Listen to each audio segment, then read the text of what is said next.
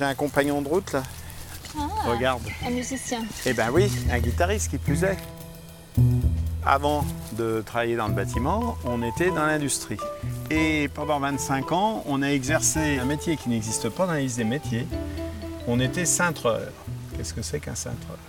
Alors j'en déduis que c'est Voilà, une histoire de métal. ouais. Voilà, une histoire de métal. Donc on cintrait tout ce qui se présente. Donc euh, quand on est à Paris, on voit toutes les attaches de cyclo et de vélo. Ce modèle-là était fait chez nous. On a un artiste qui nous a demandé de le sponsoriser pour faire une statue pour l'an 2000.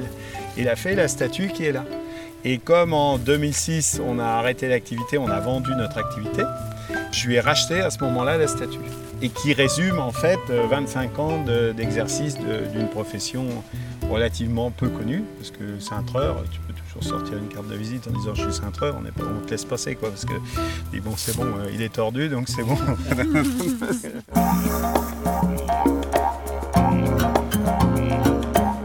On passera vous voir Christophe Martel Estelle Fromentin. Avec avec Dominique Villermoz.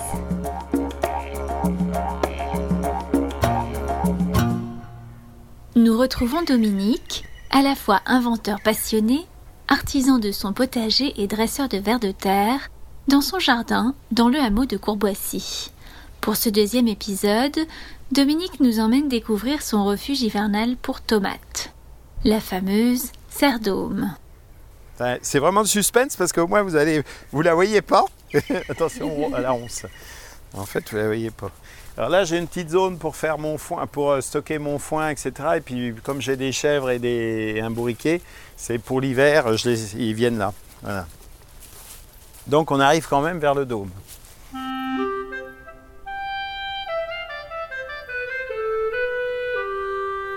Qu'est-ce qu'on est en train de voir là? Un igloo euh, qui fait 6 mètres de diamètre, 3 mètres 50 de haut. transparent en plastique. euh, Recouvert d'un film transparent, qui n'est pas un plastique, contrairement à ce qu'on Ah. croit. Voilà. Mais qui est hyper transparent. c'est assez futuriste.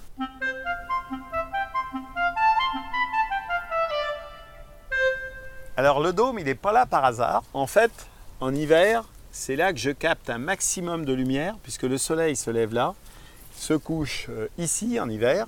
Et donc cette zone-là, elle reçoit un maximum d'énergie en hiver. Donc c'est pour ça que j'ai choisi de le poser là. D'accord. Alors, voyons voir qu'on rentre dans le... Il y a un joli sol de pavés euh, C'est de la récup. avec une alternation euh, Voilà. de pavés carrés et de pavés Voilà. arrondis. Donc ça pousse euh, gentiment. Il Alors fait chaud, voilà. là. Il fait chaud, hein, il fait bon là. Ah oui, on est bien, suite, hein. Oui, température là.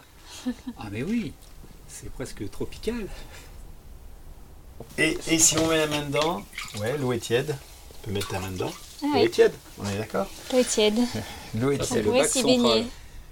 Donc au centre, on observe qu'on a une réserve d'eau avec un couvercle qui est peint en noir. Alors c'est pas quand on achète ces bacs à réserve d'eau, ils sont ils sont verts.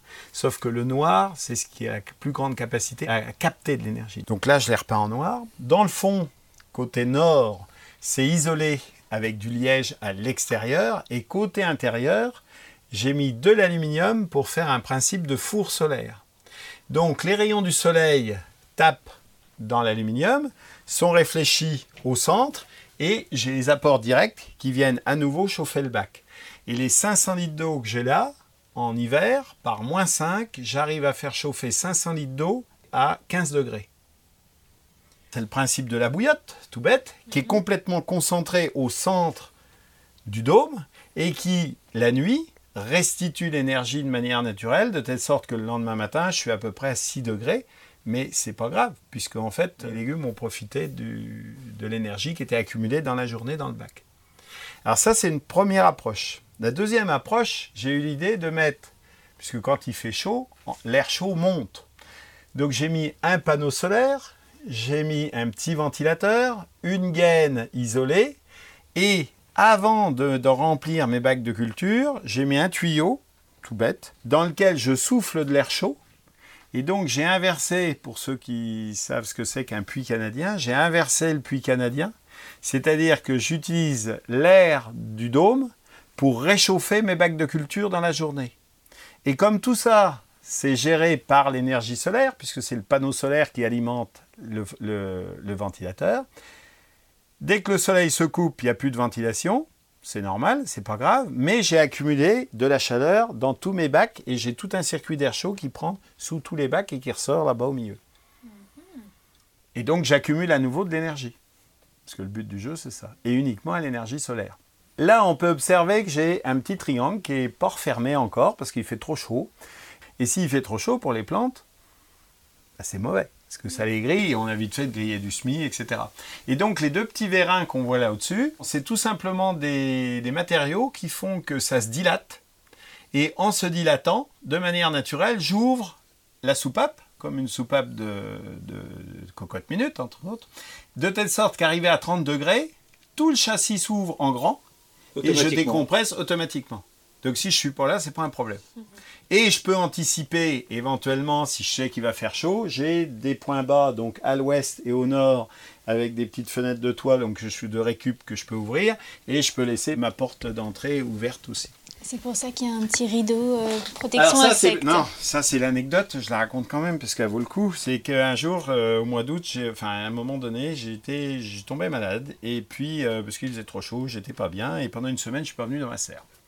Et quand je suis rentré dans la serre au bout d'une d'une semaine à peu près, je n'avais plus une serre, j'avais une volière avec euh, trois couples de merles qui m'ont regardé euh, et qui n'avaient pas du tout envie de quitter le lieu parce qu'ils avaient à boire, à manger, ils avaient tout dans la volière, donc c'était un nid idéal.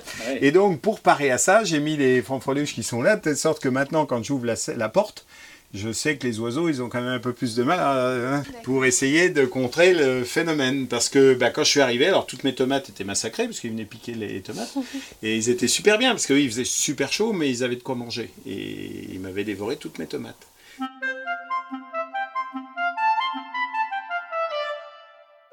Alors ça, voilà les gourmands. Donc tout à l'heure, j'ai parlé des tomates. Oui. Et ça, c'est ce que j'ai replanté. Alors pour planter mes gourmands, j'ai un espèce de bac là-bas avec euh, des trous dessus qu'on voit là-bas, là-bas, là-bas, là-bas, Ah oui. dehors. Je plante, je coupe mes gourmands, je les mets dans les trous, dans l'eau, et ça me fait des racines au bout de 15 jours, et après je viens les repiquer là.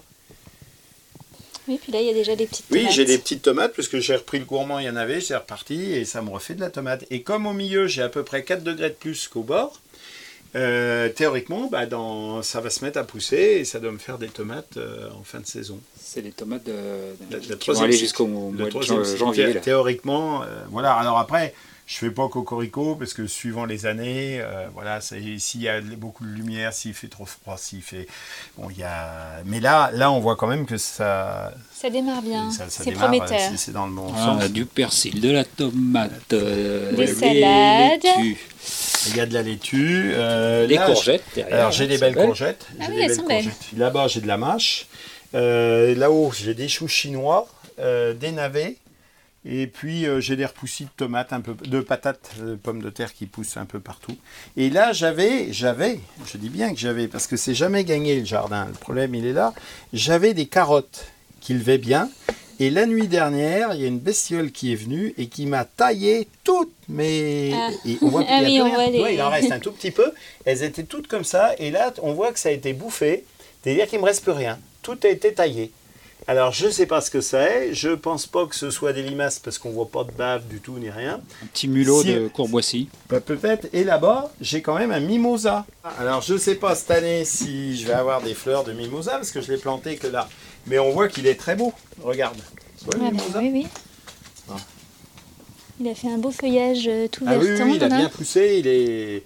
Et là, au milieu, j'ai eu l'idée de faire des mini-serres dans la serre.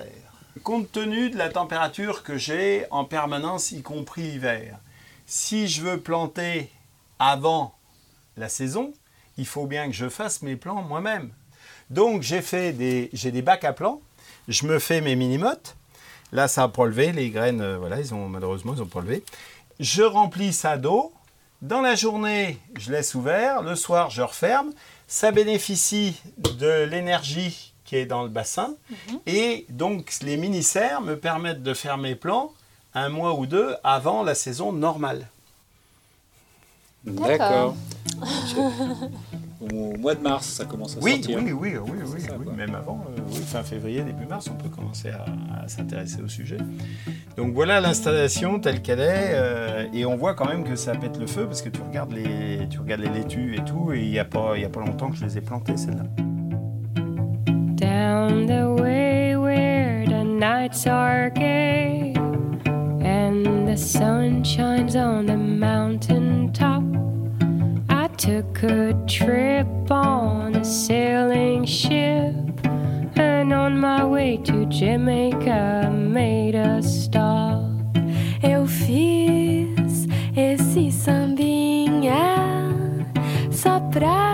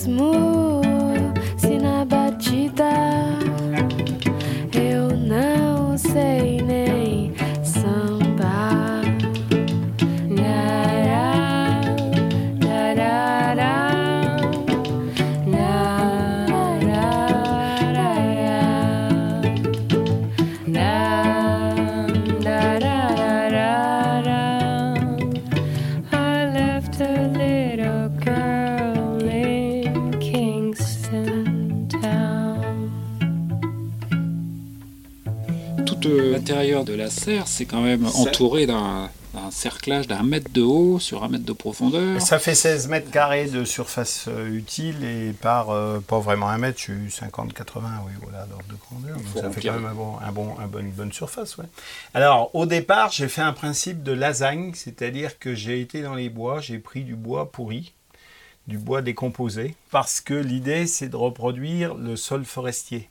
Puisqu'on sait que le sol forestier, lui, est- on va jamais arroser les arbres, on va jamais leur donner des nutriments, euh, ça se passe bien. Bizarrement, ça marche, ce truc-là. J'ai été récupérer du bois en décomposition. Donc ça permet d'amener entre autres des champignons, de, plein, de, plein de produits, on va dire, naturels. Après, j'ai fait des couches avec euh, éventuellement de la tonte. Euh, on peut rajouter, donc j'ai la chance d'avoir du fumier de cheval, etc. Donc je mets ça. Donc j'ai fait une succession de couches au tout départ avec tous ces nutriments-là pour amener de la vie dans le sol. Et tous les ans, j'utilise mon bac, là ça faisait à peu près un mètre cube, pour remettre la couche qui, a disparu, puisque naturellement il faut remettre, il faut redonner des nutriments aux plantes, puisque les plantes se servent dans la terre. Donc voilà comment j'arrive à faire le cycle euh, de manière, on va dire, naturelle. Et on voit qu'il y a beaucoup de copeaux de bois, puisque, euh, puisque je fais mon, mon broyat. Et le broyat, ça permet de donner euh, à manger au- à la vie du sol pendant l'hiver. Voilà.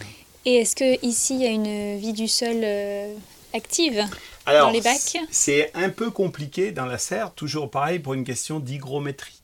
En été, maintenant, j'abandonne un peu le, la zone en me disant que c'est un peu une aberration de chercher à, à utiliser une serre en été, puisque de toute façon, euh, il fait trop chaud et ça consomme beaucoup trop d'eau. Donc j'ai tendance à perdre un peu ma vie du sol l'été, et puis bah, arrivé à l'automne, euh, j'essaye de la réactiver au mieux. quoi. D'accord. Mais c'est pas simple, c'est pas, euh, c'est pas, simple du tout à gérer à l'intérieur. Parce que c'est artificiel, c'est une vie artificielle. Oui. Il faut pas l'oublier. hein.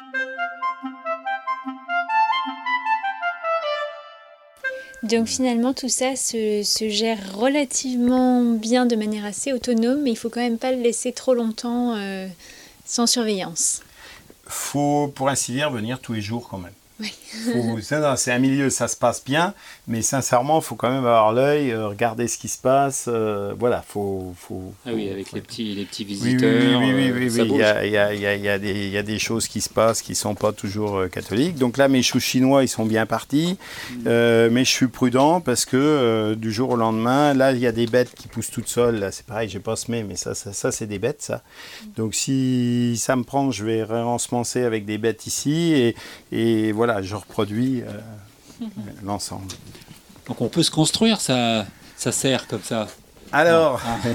bonne question, bonne question. Ah, Euh, compte tenu du nombre de visiteurs que j'ai eu jusqu'à présent, euh, j'ai eu l'idée d'inventer des connecteurs et maintenant je suis en mesure de fournir un kit qui permet de bâtir soi-même sa serre, puisque l'idée c'est de faire soi-même, c'est do it yourself, et le, le but c'est quand même très tendance, avec les matériaux de récupération, etc.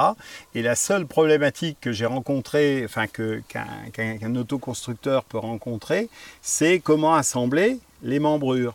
Les membrures, on va les trouver, on, on a du bois chez soi, on, peut, on peut faire ça même avec, j'ai quelqu'un un jour qui m'a dit je vais le faire avec des bambous. Pourquoi pas, c'est super costaud. Et, euh, et l'idée, c'est d'arriver à connecter l'ensemble des membrures. Et donc, je commercialise maintenant un kit connecteur en fournissant les plans, les longueurs à couper, le petit calibre perçage et logiquement le- les, toutes les personnes qui ont acheté le kit ont maintenant leur serre qui leur est propre et chacun y va de sa petite euh, fantaisie parce que euh, la porte, bah, moi je l'ai intégrée parce que j'ai récupéré une porte, euh, mais on peut faire une porte en triangle, on peut faire, il y a plein de choses et on peut surtout moduler la dimension. C'est-à-dire que si on veut une 4 mètres, les nœuds sont toujours les mêmes. En clair, les connecteurs sont les mêmes, il n'y a que les membrures qui sont différentes. On s'approprie sa propre serre. quoi. C'est ça qui est intéressant. Tu en as vu d'autres euh, une fois réalisés chez les Ben, j'ai des photos, oui, les clients, mais euh, voilà, je, je reçois de temps en temps une photo. euh, J'en ai envoyé en Italie, donc euh, voilà. faut la recouvrir après. Faut, faut Alors après, le- le souci, c'est effectivement de la recouvrir. C'est pas aussi simple qu'un tunnel euh, classique, c'est une serre classique. Il y a 4 ans maintenant qu'elle fonctionne. Donc je l'ai recouvert de ce qu'on appelle un E ETFE. Alors ETFE, c'est un nom barbare qui dit c'est éthylène tétrafluoroéthylène, pour ceux qui ont fait un peu de chimie. L'avantage de ce, de ce matériau, c'est qu'il a une garantie de transparence de 30 ans et il est auto-nettoyant. C'est-à-dire que là, au bout de 4 ans, il ne s'est pas opacifié, il est resté euh, tel quel, et euh, effectivement, la pollution ne reste pas dessus. Et l'autre particularité, c'est qu'il laisse passer plus de fréquences lumineuses que du verre. Donc, pour la vie des plantes, pour la photosynthèse, qu'on a une énergie qui est captée par les végétaux, qui leur donne la vitalité qu'on observe. On voit qu'ils pètent le feu, quoi, les, Oui, oui. les- les tomates. C'est assez, caractéristique, si on veut, de, au niveau euh, résultat. quoi. Alors le seul défaut de ce matériau, c'est que maintenant il coûte une fortune. J'ai galéré énormément pour l'obtenir. Et euh, donc c'est pas simple. Mais après, on peut mettre une bâche normale et ça va se pacifier. Les légumes qui, passent- qui poussent sur des bâches de serre, on en a à perte de vue. Donc, Oui. Ça doit être sympa l'hiver euh, quand il fait un peu froid, un peu qu'on est Ah ben, à l'intérieur, euh, C'est le petit cocon. hyper agréable. Donc, quelquefois, ma femme, elle sait pas trop où je suis, mais moi, je le sais. Euh, et et, euh, c'est agréable de venir dedans parce qu'on est vraiment dans un igloo et, et, euh, et- c'est- même un petit peu surréaliste parce qu'il y a la végétation qui est euh, luxuriante, on va dire, Oui. et, euh, et on est dans un cocon. Et dès qu'on sort, c'est plus du tout la même. Quoi. C'est Oui, on- c'est hyper agréable. C'est un refuge. Oui, c'est un refuge. Et donc, euh, de temps en temps, je viens faire bureau là, euh, donc ça se passe bien. On n'a pas vu le, le hamac. Il n'y a pas un hamac ici J'en ai pas mis, j'ai l'autre en plein air. Euh, mais là, j'ai pas besoin. Là, je m'assois, j'ai mes margelles et puis euh, voilà, je suis bien. Et euh, donc, voilà le, voilà le dôme. Quand j'ai marché dans l'allée des séquoias, j'ai respiré en entier pour une fois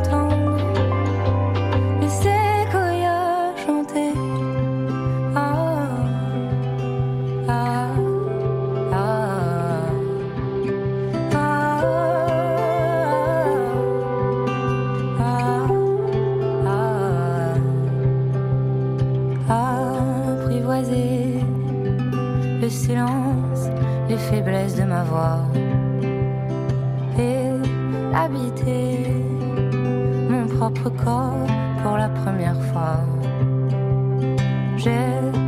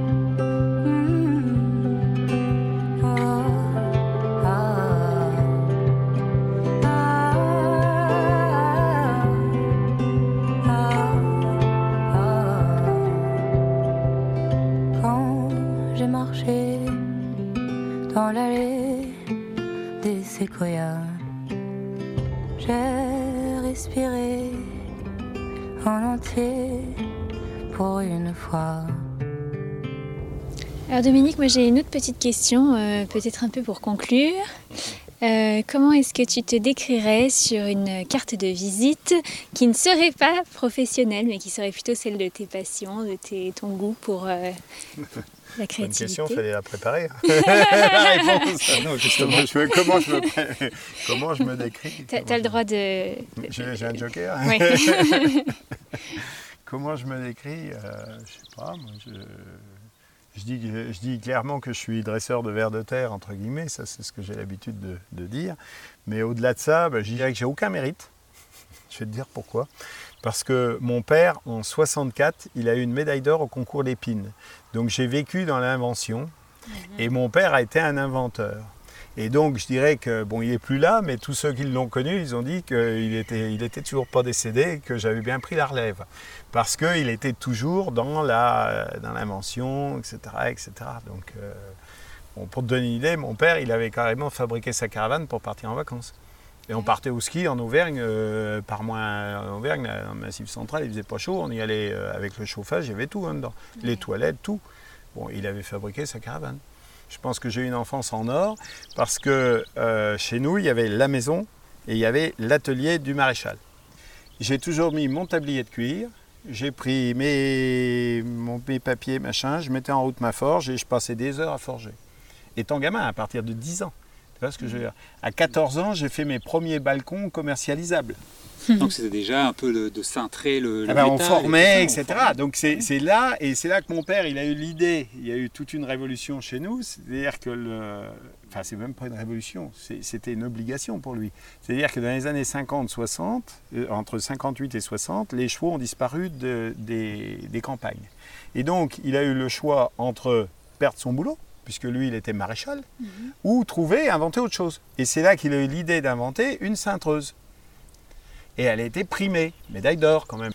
Voilà. Donc, euh, et donc la chance que j'ai eue, c'est d'avoir eu les deux depuis le départ, depuis que je suis gamin, euh, où d'un côté j'avais le travail manuel qui, me passionnait, et puis de l'autre côté j'avais une mère qui, était, qui avait un très bon niveau, qui m'avait appris l'anglais euh, étant gamin, etc. Alors que et on le faisait surtout, enfin, ça se faisait pas à cette époque-là, hein, c'était bon. Et donc j'ai eu la chance d'avoir entre guillemets le double cursus depuis le départ. Je suis autant passionné par la, la théorie entre guillemets parce que j'ouvre les bouquins, je, je bouquine et voilà, voilà, que par la pratique, puisque moi ce qui m'intéresse c'est de passer à la pratique, de dire bon bah ça c'est la théorie, la pratique. Alors après comment me définir Euh, Sincèrement ça peut être vaste ton- ta question. Bon, mais je, je pense qu'on a, on a déjà euh, du blé à une petite du- idée. du moudre. Mais Ok. je regrette pas mon enfance parce que sincèrement, euh, je me dis que j'ai eu beaucoup de chance de, de, de faire ça, d'avoir ce, cette oui, oui, oui, chance-là. c'est Et c'est un, vraiment un un- héritage euh, appliqué immédiatement. Tout à fait, tout à fait.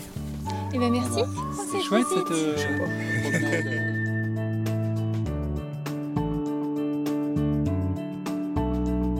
On passera vous voir, un reportage d'Estelle Fromentin et Christophe Martel, prise de son et mixage Christophe Martel.